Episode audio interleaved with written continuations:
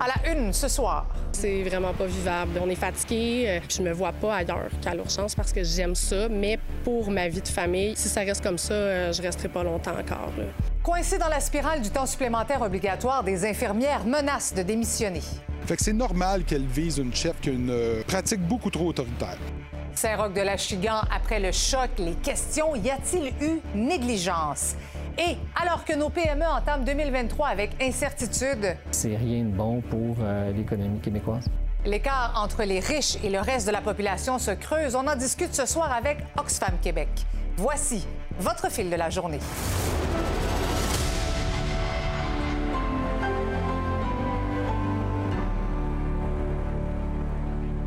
Bonsoir, bon début de semaine. On sait que c'est difficile dans les urgences, que le personnel est à bout de souffle, que les virus se sont propagés pendant le temps des fêtes. Ajoutez à cela un climat toxique, une obligation de faire du temps supplémentaire et ce, chaque semaine. Disons que c'est la recette parfaite pour décourager le personnel soignant qui est déjà, vous le savez, en pénurie.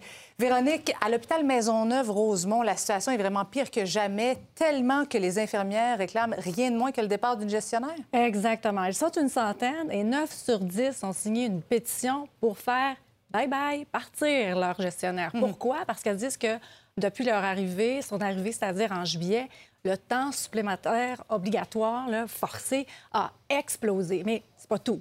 Ce qu'elles disent, c'est que elle- la gestionnaire omet de leur dire en plus. Alors, par exemple, tu as une infirmière qui est au chevet de son patient, 18 heures, arrive à la fin de son corps, pas de remplaçante. Et c'est là qu'elles apprennent qu'elles doivent rester de façon forcée. Alors, jusqu'à avoir une minuit. vie, une vie de famille. Impossible, Ouais. tu comprendras. Alors, l'ultimatum est lancé. Elle menace de démissionner mercredi en bloc si ça ne change pas. Marie-Ève, tu es euh, infirmière à l'urgence de Maisonneuve-Rosemont depuis combien de temps? Euh, ça fait à peu près huit ans que je suis infirmière à Maisonneuve-Rosemont à l'urgence. Comment ça va en ce moment?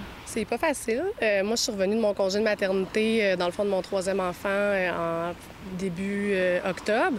Fait que ça a été un gros coup quand je suis revenue. C'est vraiment pas vivable. On est fatigué. Tu sais, le lendemain des TSO, nous, il faut qu'on se lève pour les enfants à 6 heures du matin. Fait qu'on dort des 4 heures, 4 heures de sommeil par nuit. Puis là, quand on re- rentre travailler le lendemain, on est fatigué, on fait 16 heures. Puis, souvent, les 16 heures, quand on arrive au chiffre d'après, on a 8 heures dans le corps. Des fois, on n'a pas le temps de prendre de pause. Fait que le 8 heures d'après, on est supposé être mentalement 100 efficace. Puis c'est pas le cas. Puis ça peut être dangereux des fois pour les patients. Moi, ça me dérange pas de rester comme temps supplémentaire volontaire parce que je sais que je suis apte à rester. Mais par exemple, de me faire imposer, c'est autre chose. Selon nos informations, la nouvelle chef d'unité est en poste ici depuis seulement le mois de juillet. Et il y a eu plus de 1000 temps supplémentaires obligatoires, alors qu'habituellement, pour toute une année, il y en a entre 200 et 300. Ça aurait donc plus que triplé. Les infirmières signent une pétition et montrent du doigt la chef d'unité. On lui reproche beaucoup euh, d'utiliser des tactiques euh, un peu déloyales, comme ce qu'il appelle la souricière, c'est-à-dire de laisser des gens en temps supplémentaire obligatoire sans même les aviser, simplement que personne qui vient à ta relève. Fait là, on est face à des problèmes très personnels de ces femmes-là. Qui va aller chercher mon petit à garderie? J'ai pas été avisé à l'avance. C'est des drames à tous les jours. Il y a des larmes qui se versent à tous les corps de travail quand les gestionnaires viennent aviser, quand ils se retrouvent en, sous- en sous-nombre comme ça. Fait que c'est normal qu'elle vise une chef qui a une euh, pratique beaucoup trop autoritaire. Monsieur Dubé, hier soir, euh, lors d'une entrevue, a déclaré que c'était un problème euh, d'autogestion et non pas un problème euh, qui peut se régler politiquement. Bon, ça c'est faux. L'autogestion des horaires, là, c'est un article de convention collective qui permet aux équipes qui sont complètes de s'échanger des corps, de travailler en L, de faire des demandes de congés à l'avance. Mais ça ne crée pas de nouveau personnel. Le nœud du problème, c'est la pénurie de professionnels en soins qui frappe le Québec de façon très inégale d'un endroit à l'autre. La seule solution amenée par le gouvernement, c'est deux mini-hôpitaux privés, puis des ententes avec des cliniques privées où on envoie notre monde aussi travailler. Alors, il y a des choses à long terme à faire. Par exemple, un vrai plan pour reconstruire l'hôpital ici, parce qu'en ce moment, on n'a pas un vrai plan. On a quelque chose qui a été dessiné sur une serviette de table, ça ne tient pas la route, on n'a pas le budget, on n'a pas l'échéance. Moi, je suis en train de finir une tournée du Québec en santé. Aller sur le terrain puis écouter le monde, là, c'est jamais une mauvaise idée.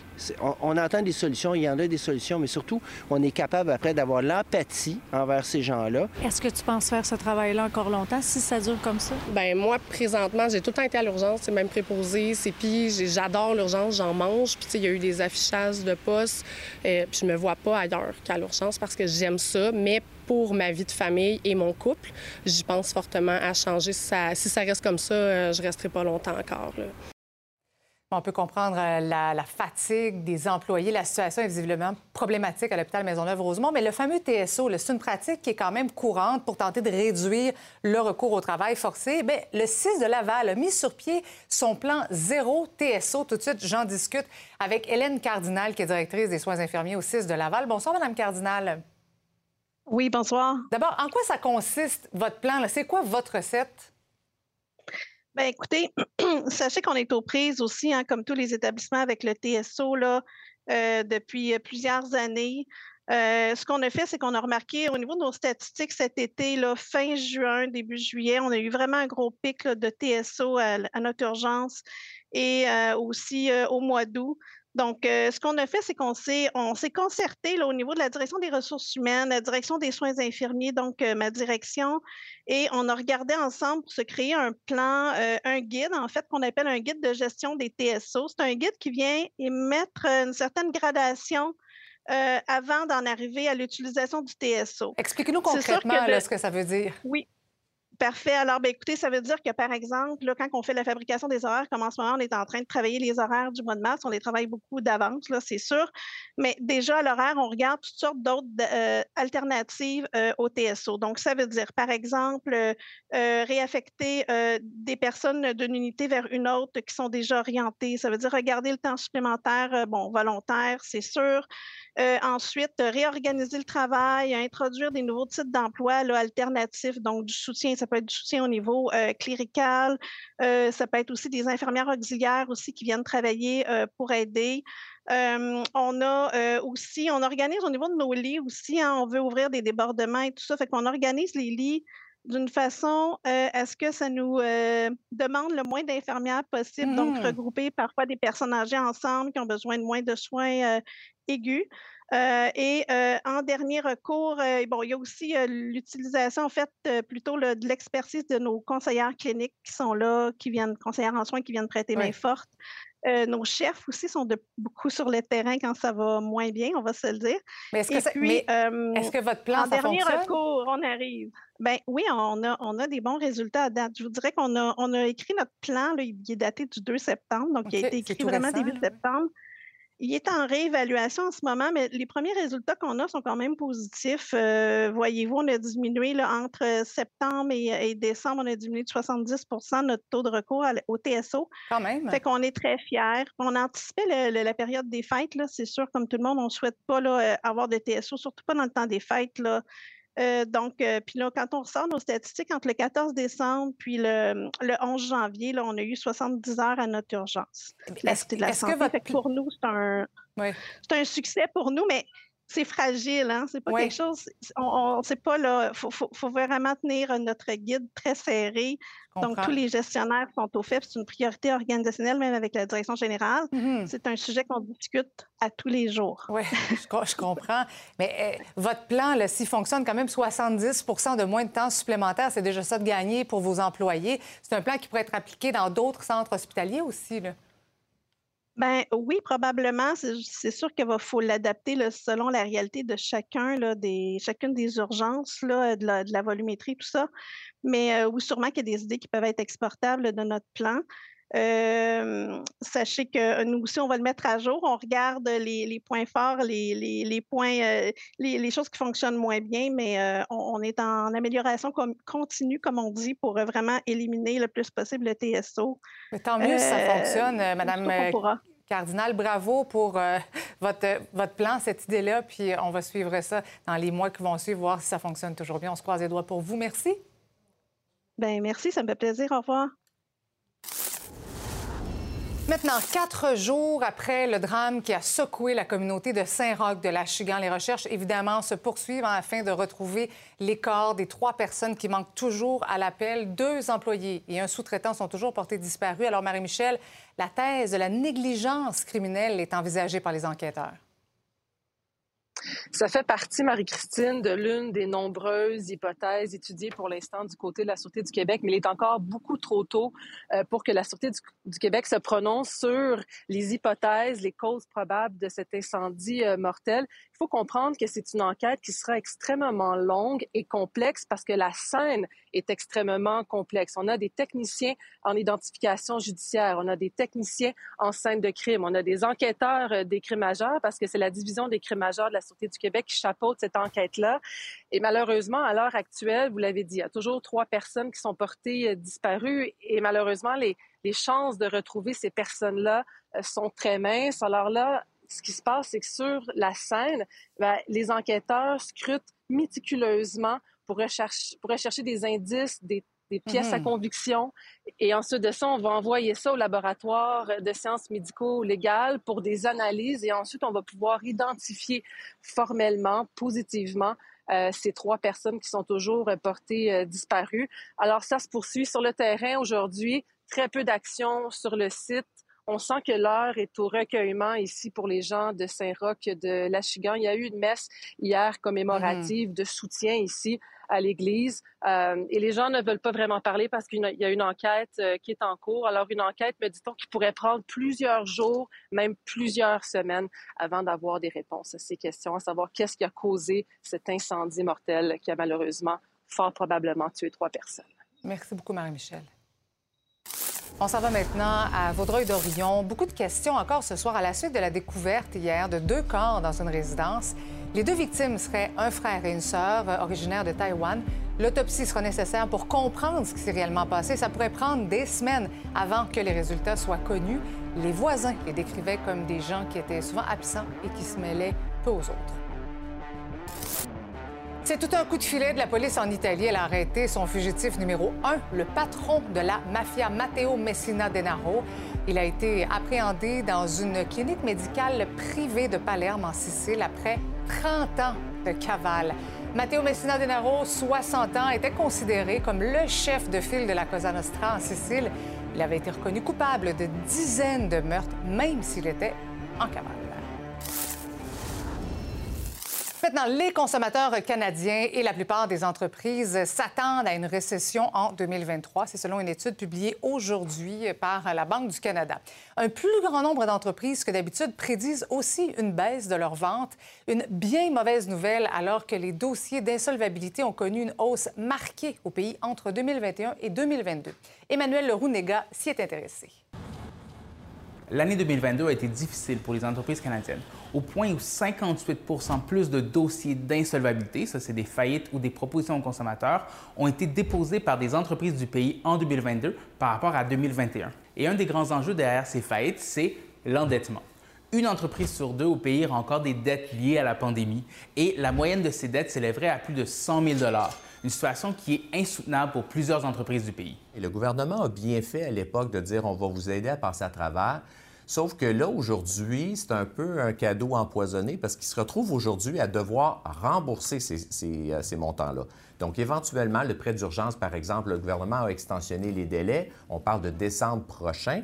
Mais en décembre prochain, c'est 60 000 ou 40 000 si on a accès à la subvention que les entreprises vont devoir rembourser. Mais pour ces entreprises-là, souvent, c'est des petites entreprises qui n'auraient jamais pu euh, avoir accès à cet argent-là parce qu'il n'y avait pas les moyens pour le rembourser. Donc oui, ont passé à travers grâce à l'aide gouvernementale, mais maintenant sont pris avec un endettement qui est beaucoup trop lourd pour, leur, pour leurs moyens. Quand on regarde les données sur l'insolvabilité, ce n'est que la pointe de l'iceberg. La confiance au Québec a connu sept mois consécutifs de baisse pour la confiance à court terme. Ça, ça veut dire, bon, bien, les entrepreneurs, sur les trois prochains mois, c'est quoi ta perspective? Es-tu positif, es-tu négatif? Sept mois consécutifs de baisse. Puis les deux principales raisons de cette baisse de confiance-là, euh, c'est la pénurie de main-d'œuvre qui freine la croissance des entreprises euh, et l'augmentation des coûts qui fait une pression énorme sur euh, nos petites et moyennes entreprises québécoises. Et quand on regarde les chiffres, ben, on réalise que le Québec est surreprésenté dans tous ces dossiers d'insolvabilité. Plus de la moitié, presque 60% de toutes les faillites et propositions aux consommateurs par des entreprises du pays viennent du Québec. Et ça alors que la province ne représente même pas le quart de la population canadienne. Et avec les risques de récession qui se profilent à l'horizon, ben, les perspectives sont loin d'être encourageantes.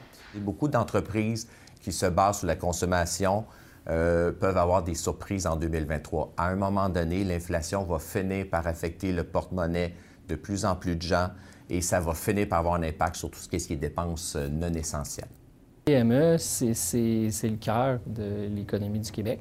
C'est 70 environ de, nos membres qui, euh, qui vont réinvestir et qui vont acheter d'entreprises locales. Euh, donc, quand on achète dans une entreprise locale ou dans notre PME locale, bien, on aide les autres petites entreprises de notre communauté. Puis donc, c'est quelque chose qui est important et fondamental pour notre économie. Et vous le savez, hein, il n'y a pas seulement les entreprises qui en arrachent. L'envolée du coût de la vie a creusé le fossé des inégalités. Pendant ce temps, le 1% des plus riches a accaparé depuis 2020 deux fois plus de richesses que les 99% restants. Oxfam conclut donc qu'il est temps de taxer les riches. D'ailleurs, voyez ces centaines de manifestants qui ont accueilli les participants au Forum économique mondial de Davos en Suisse. Ils ont exigé une taxe climatique pour les riches et l'annulation aussi de la dette pour les pays du Sud. Pour jaser tout ça, je suis en compagnie de Léa Pelletier-Marcotte, qui est analyste politique chez Oxfam Québec. Bonsoir, Madame Marcotte. Bonsoir. D'abord, quel est votre constat? Euh, en fait, ça fait dix ans que Oxfam fait ce rapport-là à chaque, euh, à chaque année euh, avant le Forum économique mondial. Mhm. Puis, les inégalités, c'est récurrent. Mais ce qu'on a vu cette année, c'est que non seulement les inégalités ont augmenté pendant la pandémie, ou du moins depuis 2020, mais elles se sont accélérées. Et pour la première fois depuis 25 ans, c'est non seulement la richesse extrême qui augmente, mais aussi la pauvreté extrême. Mhm. Ça, c'est très préoccupant. Mais comment expliquer le fait que les milliardaires au Canada se sont enrichis davantage mais pendant la pandémie? Les plus riches ont bénéficié de, la crise. C'est une, espèce de tempête parfaite. Hein. Non seulement il y a beaucoup d'argent public qui a été injecté dans les entreprises, qui était très bien, mais les États de façon générale, on peut établir des systèmes pour aller rechercher cet argent-là versé euh, pendant les, crises, en fait, depuis 2008, depuis la crise économique, de sorte que les riches continuent à s'enrichir, puis les pauvres bénéficient pas de cet argent qui aurait pu être récupéré là. Ce serait quoi votre euh, solution ou les solutions pour répartir cette richesse-là? Bien, en fait, une des solutions pour lutter contre les inégalités, c'est d'avoir de meilleures infrastructures, de meilleurs services publics, l'éducation, la santé, tout ça pour nous permettre de faire ça, il faut mieux taxer. Il euh, faut taxer là où l'argent est. Mais l'argent est, c'est chez les ultra riches. Donc, on ne parle pas ici là, de monsieur, madame, tout le monde. On parle ici des gens qui accaparent des millions, des multimillions de dollars. Et c'est ces gens-là qui paient très peu d'impôts euh, parce que vous et moi, on est surtout taxés sur nos salaires, mais eux sont pas taxés. Leur revenu, ça vient pas des salaires, ça vient de leur fortune, de façon générale, de, des actions qu'ils possèdent, de leur propriété. Et ça, habituellement, c'est pas taxé. Ça prend une volonté politique. Là. Absolument. On nous sort tout souvent l'argument de la faisabilité, mais ça se fait ailleurs. Donc, on pourrait, on pourrait émuler ce qui se fait ailleurs. C'est vraiment une volonté politique parce qu'il y a des gens qui bénéficient des crises. On voit notamment les entreprises de l'alimentation. Mm ce serait quoi votre, vision de cette nouvelle taxation-là? On ne veut pas. Euh, le Canada n'est pas en cul de peloton. Euh, on taxe déjà très bien. Il faudrait juste être plus innovant et mieux taxer et revoir. Donc, ce n'est pas nécessairement de créer de nouvelles taxes, quoiqu'il y ait certaines choses qu'on pourrait taxer. Par exemple, euh, avant, dans les crises, dans les périodes de guerre, on a fait des taxes solidarité pour aller chercher un peu d'argent dans les poches des plus riches ou des entreprises qui bénéficient des crises pour redistribuer la richesse. Donc ça, c'est quelque chose d'intéressant qu'on pourrait faire. On pourrait aussi mieux taxer les gains en capital qui ne sont pas assez taxés. Donc, ce n'est pas nécessairement de faire plus de taxes, c'est de mieux taxer. Mieux distribuer par la suite. Est-ce qu'il est y a des signes encourageants en terminant? Oui, tout à fait. On... Il y a quand même le vent, on sent qu'il change un peu au niveau international. Il y a des pays justement qui ont adopté des taxes sur la solidarité, qui ont adopté des taxes sur la richesse, donc c'est faisable. Mais aussi, on a des institutions de plus en plus ben, conservatrices habituellement qui habituellement euh, étaient contre une augmentation des, mhm. des, taxes corporatives qui maintenant les défendent, défendent de taxer les plus riches aussi. Donc, il y a un peu un changement de direction à ce niveau-là. Tant mieux. Léa Pelletier, Marcotte d'Oxfam Québec, merci beaucoup d'avoir été avec nous ce soir. C'est bien intéressant. Merci. Et pour aider justement les gens qui ont du mal à joindre les deux bouts, le logement abordable peut faire partie des solutions. D'ailleurs, il y a un projet majeur qui a été euh, inauguré aujourd'hui même à Montréal. C'est un pas en avant, mais évidemment, la crise du logement est toujours bien réelle. Pas plus tard que ce matin, 12 locataires ont été évincés de leur immeuble de l'arrondissement Verdun. Lily Mercure là-dessus. 193 nouveaux logements ont été inaugurés aujourd'hui, juste ici au-dessus du métro euh, Rosemont. Les logements sont destinés à des personnes âgées à faible revenu. C'est d'ailleurs le plus gros projet de l'histoire du programme Accès Logis Québec, dont le coût est évalué à 112 millions de dollars. C'est tellement agréable de vivre dans cet environnement-là. C'est un environnement de, de personnes âgées, grand-père, grand-mère. Il n'y a pas de jeunes familles on se comprend tous, c'est comme un club social. On a beaucoup de projets qui sont en branle. D'une part, euh, je ne veux pas revenir sur le passé, là, mais on, avait, on a parlé d'un 15 000 unités d'arrérage. De ça, il y en a un 6 000 quelques là, qui sont toujours euh, en voie d'être euh, d'être livrés. Ça n'a pas empêché quelques manifestants sur place de trouver ces 193 logements nettement insuffisants.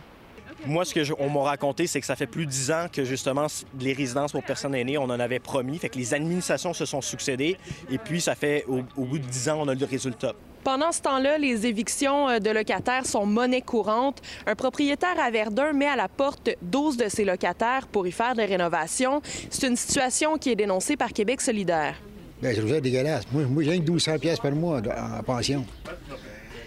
Fait que j'en paye 8. Bien, 7,96, pas loin de 8.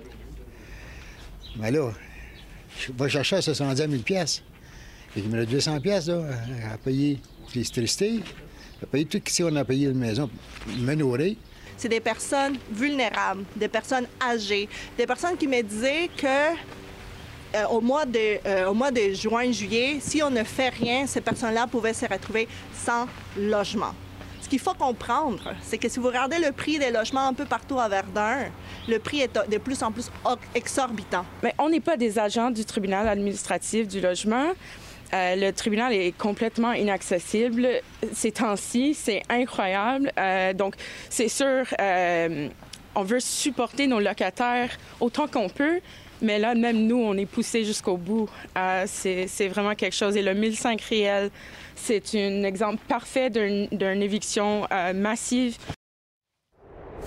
Au retour, on revient sur l'enquête à Saint-Roch de l'Achigan. Accident ou négligence criminelle, la ligne peut être mince. Le commentaire d'Yves Boisvert dans quelques minutes. Restez là.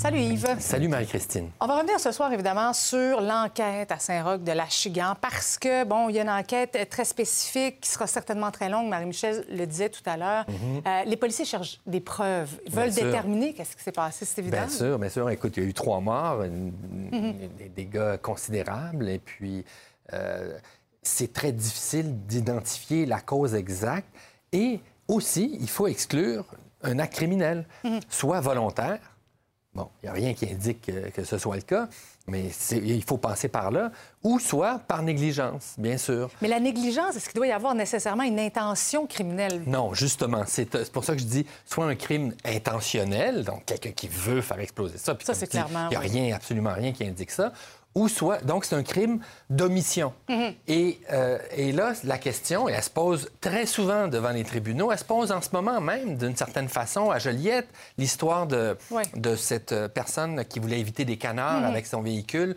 et puis une, motocyclette qui a foncé dedans. Il voulait pas faire ça. Il voulait pas tuer, entre guillemets, ou que le motocycliste euh, meure.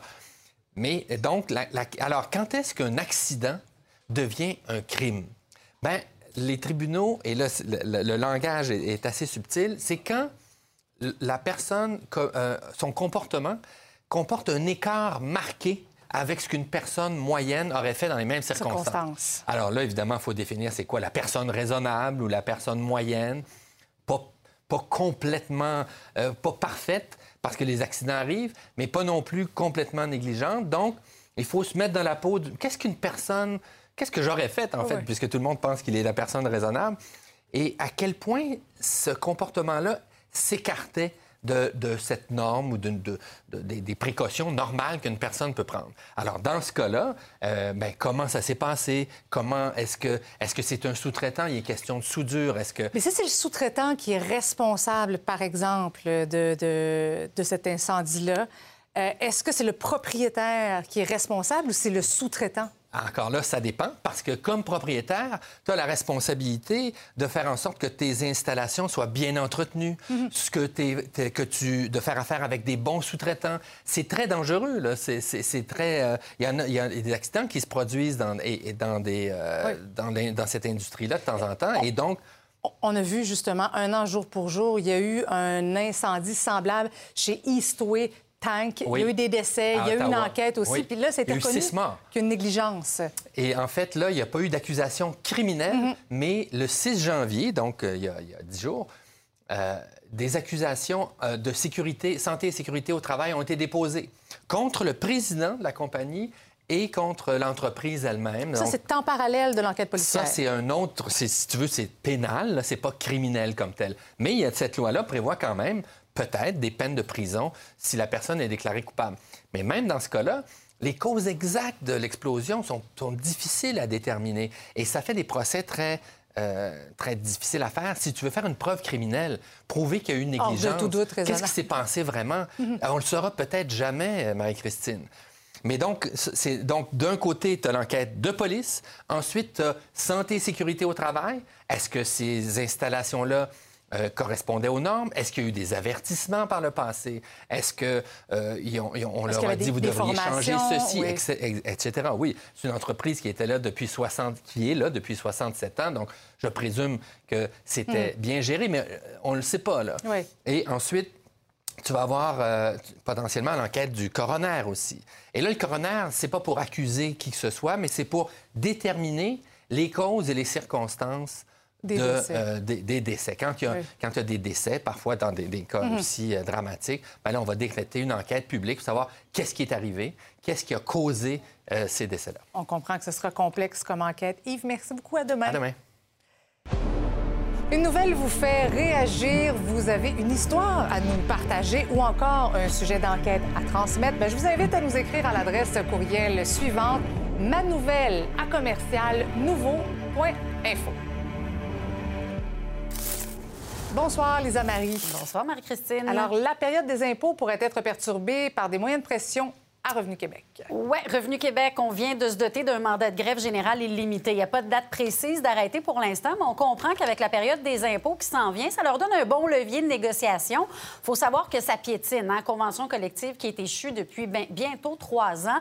Et ce sont les salaires qui achoppent, le syndicat qui affirme avoir un retard de 25 à 30% comparativement à l'Agence de revenus du Canada pour un travail similaire. Donc, s'il y a jamais une grève durant la période de déclaration de revenus, ça pourrait évidemment avoir des conséquences pour nous, les contribuables. Les impacts, ils peuvent être de, de multiples natures, euh, notamment euh, au niveau informatique, les mises à jour ne sont pas faites.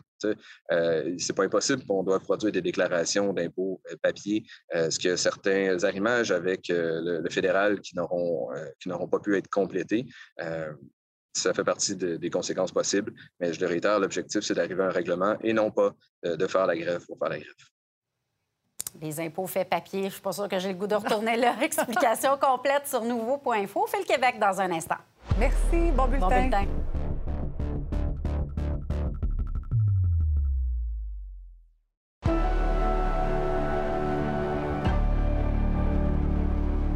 Je suis en compagnie de Victor Henriquez, spécialiste en gestion de crise, expert en relations publiques. Bon début d'année 2023, euh, Bonjour, cher Marie-Christine. Victor. Euh, avant de parler de politique provinciale, j'aimerais tout d'abord t'entendre sur euh, la visite de Pierre Poilièvre aujourd'hui à Montréal.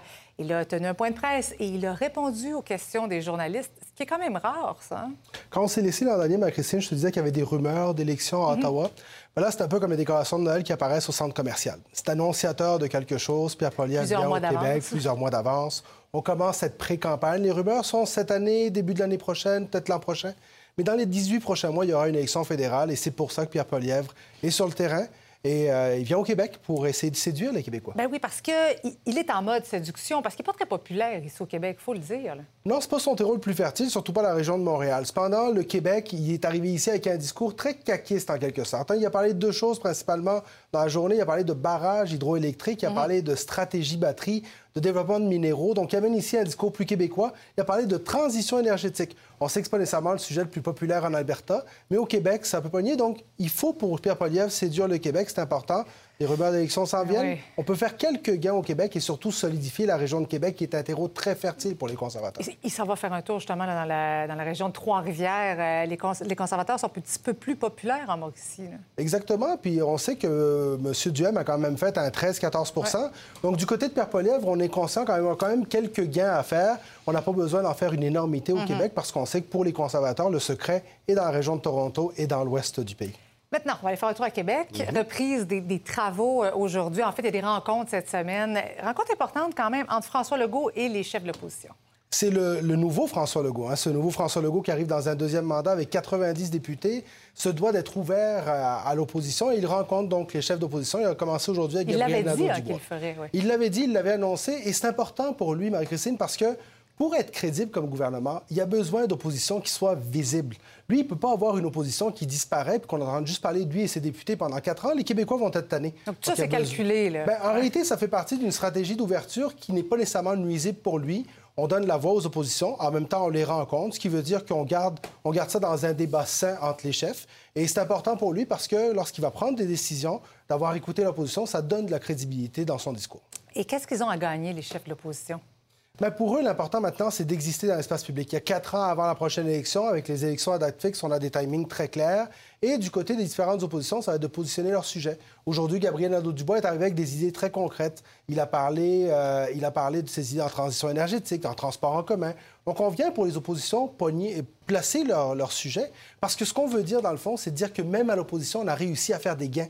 Ce qu'on a besoin, c'est de convaincre pourquoi on est là. Et ultimement, ben, vous allez voir dans les prochains mois, dans les prochaines années, se positionner comme un gouvernement en attente. C'est ce qu'on va vouloir à l'opposition, Mhm. idéalement, pour une prochaine élection très, très loin de nous. Qu'est-ce que tu penses de la proposition du PLQ de tenir là, cette, euh, ces commissions nationales itinérantes pour, euh, justement, sur l'avenir de l'énergie? On reprend une façon de faire qui a très bien fonctionné. Rappelons-nous de la commission itinérante sur l'aide médicale à mourir, un des plus grands succès politiques de multipartisanerie ou de non-partisanerie qu'on ait vu. Les libéraux reprennent cette idée, voudraient que cette commission-là soit présidée par quelqu'un du parti au pouvoir, mais également par quelqu'un de leur parti en opposition officielle. Je suis pas sûr que le gouvernement va aller de l'avant, mais c'est une, euh, une idée qui mérite d'être imaginative Ben quand oui. même. Et l'énergie sera un des grands sujets. On rappelle que le gouvernement a annoncé quasiment euh, une, Mhm. une nouvelle baie James avec sa- son développement Ben oui. énergétique. Alors, c'est un sujet qu'on entendra beaucoup parler, mais aussi d'inflation, santé et tous les autres. La rentrée parlementaire, c'est dans 15 jours exactement. On va surveiller ça évidemment de près. Victor Henriquez, merci beaucoup, c'est toujours un plaisir. Merci, Marie. Merci. Maintenant, le projet de voie de contournement à Lac-Mégantic passe à une autre étape. Les propriétaires qui n'ont pas d'entente avec Transport Canada risquent maintenant d'être expropriés. Ils ont appris vendredi que la période de négociation de gré à gré pour l'acquisition de leur terrain est terminée. Et évidemment, vous le comprendrez, ça suscite beaucoup de colère, comme nous l'explique Alexandra Paris. L'humain, pour ces gouvernements-là, je pense qu'il n'existe plus. On n'a pas de respect, là. On ne vient pas chercher, on veut pas, savoir qu'est-ce qu'on ressent, comment est-ce qu'on est depuis 5 ans, 6 ans, là. On t'offre, on t'offre, on t'offre. Est-ce qu'on va tomber un jour? On le sait pas. Mais on a hâte que ça arrive. Moi, je m'attendais à ce que le gouvernement fédéral sonne à ma porte à tous les jours pour me parler de ça, que le téléphone ne dérougisse pas. C'est nous autres qui avons prévu les rencontres. Euh, n'y a pas beaucoup d'initiatives de la part du gouvernement, pour ne pas dire aucune initiative de la part du gouvernement. Je ne comprends pas pourquoi on est dans le processus présentement alors que l'Office des transports n'a même pas donné son hockey final. On a la charrue avant les bœufs dans ce dossier-là. On veut absolument être en mesure de mettre la première pelletée de terre au mois de juillet, quand ça va faire 10 ans. Il va avoir des petites commémorations. Ils vont avoir une belle petite pelle en or, quelque chose de cute. Puis il va, à ce moment-là, ils vont faire une belle opération. Probablement que le premier ministre va être, va être appelé même pour être là. Euh, une petite larme à l'œil. Je pense pas qu'on doit faire le projet en fonction d'une date. Euh, la date de la commémoration appartient aux victimes, aux familles des victimes. Et, ça, pour moi, c'est important qu'on sépare les deux. Cependant, c'est évident à sa face même que le projet a trop tardé. Euh, ça fait dix ans. Euh, qu'on avance, ça pas de tortue dans ce projet-là. Donc, c'est important euh, qu'on puisse euh, mettre sur la table toutes les conditions pour que le projet puisse enfin aller de l'avant. Les citoyens ont eu euh, près d'un an là, pour, euh, pour négocier. À un moment donné, il faut que ces négociations-là se terminent. Donc, euh, c'est c'est- là, c'est une étape, c'est une étape essentielle, l'acquisition des terrains, pour que le gouvernement puisse passer à la construction. Et tout le monde en arrive au, au- au- en fait à la même conclusion que ce tracé-là, bien qu'il y a certains impacts, est celui qui a le moins d'impact sur les communautés. Madame la mairesse, là, tout ce que vous dites, là, étiez-vous dans nos culottes? Vous n'étiez pas là. C'est qui qui a fait les démarches pour nous autres? Il n'y a personne de, la municipalité de Lac-Mégantic qui nous fait des démarches. Elle nous a fait des belles promesses qu'on serait bien indemnisé, qui travaillerait pour ça. On sacrifie mes clients pour d'autres personnes dans le centre-ville. Ben ça, ça se fait. Mes clients, ils n'ont pas demandé à être expropriés. Il ne faut pas que le gouvernement oublie que ces victimes-là sont aussi des victimes collatérales du 6 juillet. Euh, alors, euh, qu'ils soient compensés euh, justement et équitablement, c'est le plus, euh, le plus grand désir qu'on a, et ça depuis le début. C'est quoi la suite? Là? Je sais qu'il y a une rencontre vendredi, mais qu'est-ce qu'on on peut vous souhaiter à toi et ta famille? Ben, encore là, on a une rencontre vendredi, on l'apprend par les médias. Nous, les principaux touchés, on apprend beaucoup de choses par les médias. Qu'est-ce qu'on pourrait nous souhaiter? Je ne sais plus. La paix. Laissez-nous vivre sur notre terrain comme on avait pensé vivre. L'Hôtel de Ville de Montréal est en rénovation depuis juin 2019. Il s'agit de l'un des plus vastes chantiers de restauration de bâtiments au Québec. Sabrina, c'est un projet d'envergure et les coûts d'ailleurs ont explosé.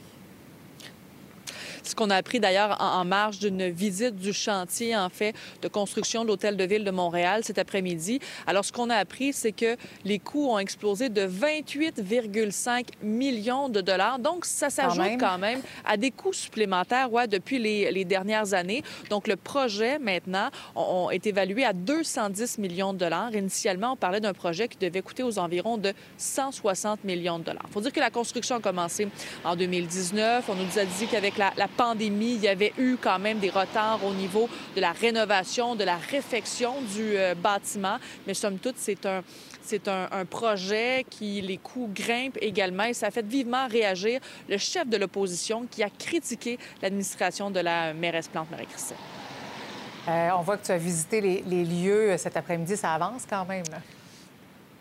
Oui, bien c'est ça. Il faut dire que quand même, ça, avance, toute cette euh, reconstruction, en fait, de l'hôtel de ville de Montréal. Il faut dire que ça a été construit, inauguré, en fait, en 1926. C'est un bâtiment, donc, qui aura pratiquement 100 ans. Et justement, là-dessus, je vais vous laisser entendre un expert nous parler un peu de l'architecture du bâtiment.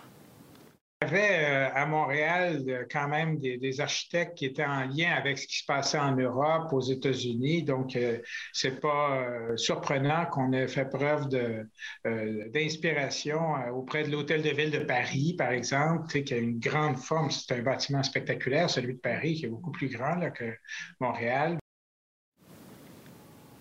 Alors, si tout va bien, fin des travaux d'ici 2023, la fin de 2023 et en 2024, l'inauguration. Merci, Sabrina. Ça fait plaisir. Et à l'Hôtel de Ville de Québec, les élus étaient de retour pour euh, leur premier conseil municipal en 2023. Même si c'est une nouvelle année, le sujet de l'heure dans la vieille capitale, lui, reste le même.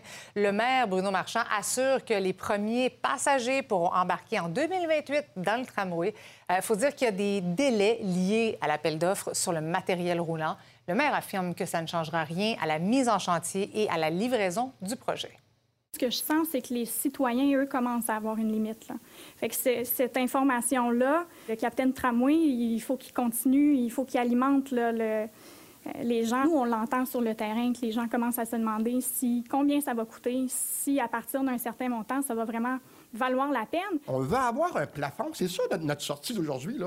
À un moment donné, on ne peut pas faire un projet qui, au préalable, a commencé avec un coût de 3,3 milliards, qui est rangé à 4, avec 300 millions, je répète, de la part des contribuables de la Ville de Québec. Moi, vous savez, je suis le terrain. Hein? Quand j'entends parler d'un compte de taxes qui monte de 100 pièces par année, là, les citoyens, là, ils vont aux barricades. Mais là, on parle de près de 6 000 sur un... Mettez le nombre d'années que vous voulez. Félix Auger-Aliassime et Leila Fernandez débutent les internationaux d'Australie du bon pied et passent au second tour. On fait le point avec notre collaborateur Ray Lalonde au retour.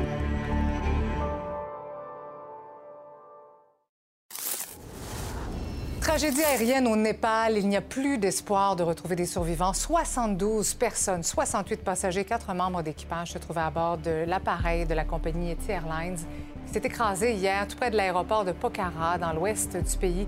Une journée de deuil national a été décrétée aujourd'hui. Il s'agit de la catastrophe aérienne la plus meurtrière au Népal en plus de 30 ans.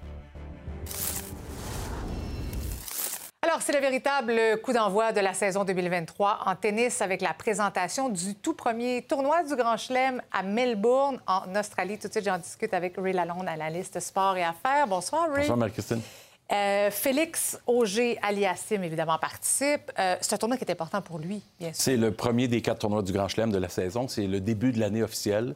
C'est un tournoi qui vaut beaucoup. C'est en plein été. Il fait 37-38 degrés en Australie, à Melbourne. Et Félix a eu une excellente fin de saison. Là, on va voir s'il est capable de convertir. C'est ça. Est-ce qu'il a des chances de, se rendre loin, même de gagner ce tournoi-là? Absolument. Il a été en quart de finale l'an dernier. Il a perdu en cinq manches contre Daniel Medvedev, qui s'est rendu en finale, puis qui a perdu en cinq manches contre Nadal. Alors, Félix, c'est un aspirant dans tous les tournois auxquels il participe. La question, c'est il n'a toujours pas gagné une grande finale, même un Masters 1000, et pas encore un grand chelem. Mais il est vraiment proche. Sauf qu'il y en a juste quatre. Puis il y a une énorme concurrence de talents qui veulent tous le même objectif. C'est quoi son principal obstacle à Félix?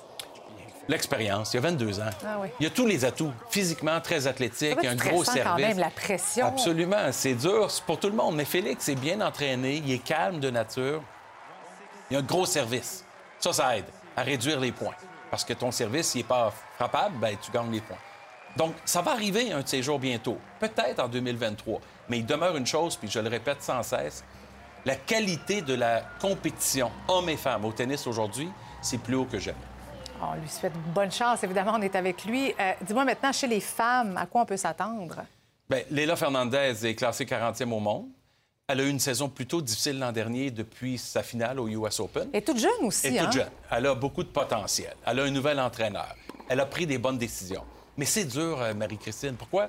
Parce qu'il y a des filles comme Léla, il y en a 25 dans le monde entier, qui sont au même niveau en termes de jeu, qui frappent la balle fort, qui sont toutes jeunes, qui ont beaucoup d'énergie et de, talent athlétique. Bianca Andrescu, elle aussi, mhm. elle revient à la surface après une année difficile en termes de santé. Fait le Canada est toujours bien représenté au niveau du tennis mondial. On va rester dans l'univers du tennis parce qu'il y a une série en ce moment sur Netflix, le série documentaire Breakpoint. Mhm. Euh, tu l'as vu cette série-là? Est-ce que ça reflète euh, l'univers du tennis? Bien, c'est bien dit parce que Breakpoint, ça veut dire une balle de bris au tennis. Mhm. Mais Breakpoint dans la vie, c'est le, problème de difficulté mentale. L'aspect psychologique. Exactement. Justement. Justement, les, les joueurs et joueuses ont fait beaucoup état dans la série des difficultés qu'ils ont, qu'elles ont avec les défaites composé avec la pression qui vient avec une finale. À tous les niveaux, puis pas juste des Canadiens, mais dans le monde entier, que ce soit Matteo Barrettini, que ce soit Alja Tomjanovic, que ce soit euh, Maria Sakkari, qui se sont rendus, on, on, rentre dans leur univers où ils vivent des moments de grand stress, puis qui ont de la difficulté à composer victoire et défaite. Donc, Breakpoint, c'est justement ça, la capacité mentale de survivre et d'aller au prochain niveau. Bon, ben ça, c'est à, écouter dans la liste des choses à écouter. Parle-nous maintenant euh, des matchs euh, internationaux de la NFL qui pourraient, j'ai bien pourraient, se jouer à Montréal. Ben, Un match... Le Canada fait partie des pays que la NFL vise dans sa globalisation, Marie-Christine. Mhm. Puis dans ça, ça veut dire qu'on va jouer des matchs de saison régulière dans d'autres pays. On l'a fait au Mexique, on l'a fait à Munich l'été dernier, puis le Canada est dans la mire. Donc, ça va être probablement Vancouver ou Montréal qui va accueillir 23 ou 24 2023 ou 2024, un match de la NFL. On a des bonnes chances quand même? On a des chances, mais ça va dépendre du stade olympique et la qualité de, l'amphithéâtre. Merci beaucoup. Merci,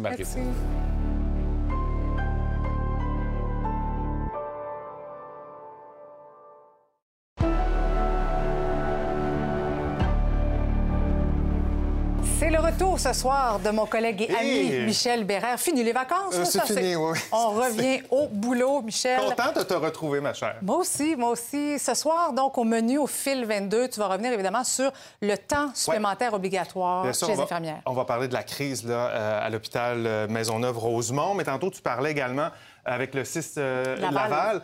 plan zéro TSO. Ben, la question que je me pose, moi, est-ce que c'est vraiment réaliste de penser qu'un jour, il n'y aurait plus de TSO dans nos hôpitaux? C'est ce que les infirmières souhaitent. Oui, mais on va en parler avec notre collaborateur, le docteur Alain Vadeboncoeur, ce soir à 22h. Et c'est le retour des débatteurs aussi. Oui, on est excités. Et ce soir, on va parler de l'écart hein, euh, de richesse entre Mhm. les pauvres. On sait que les pauvres et les riches. Les pauvres sont de plus en plus pauvres, les riches sont de plus en plus riches. Oxfam euh, propose qu'on taxe davantage les ultra-riches. Alors, c'est notre question. Devrait-on taxer davantage les ultra-riches et les profits exorbitants des entreprises?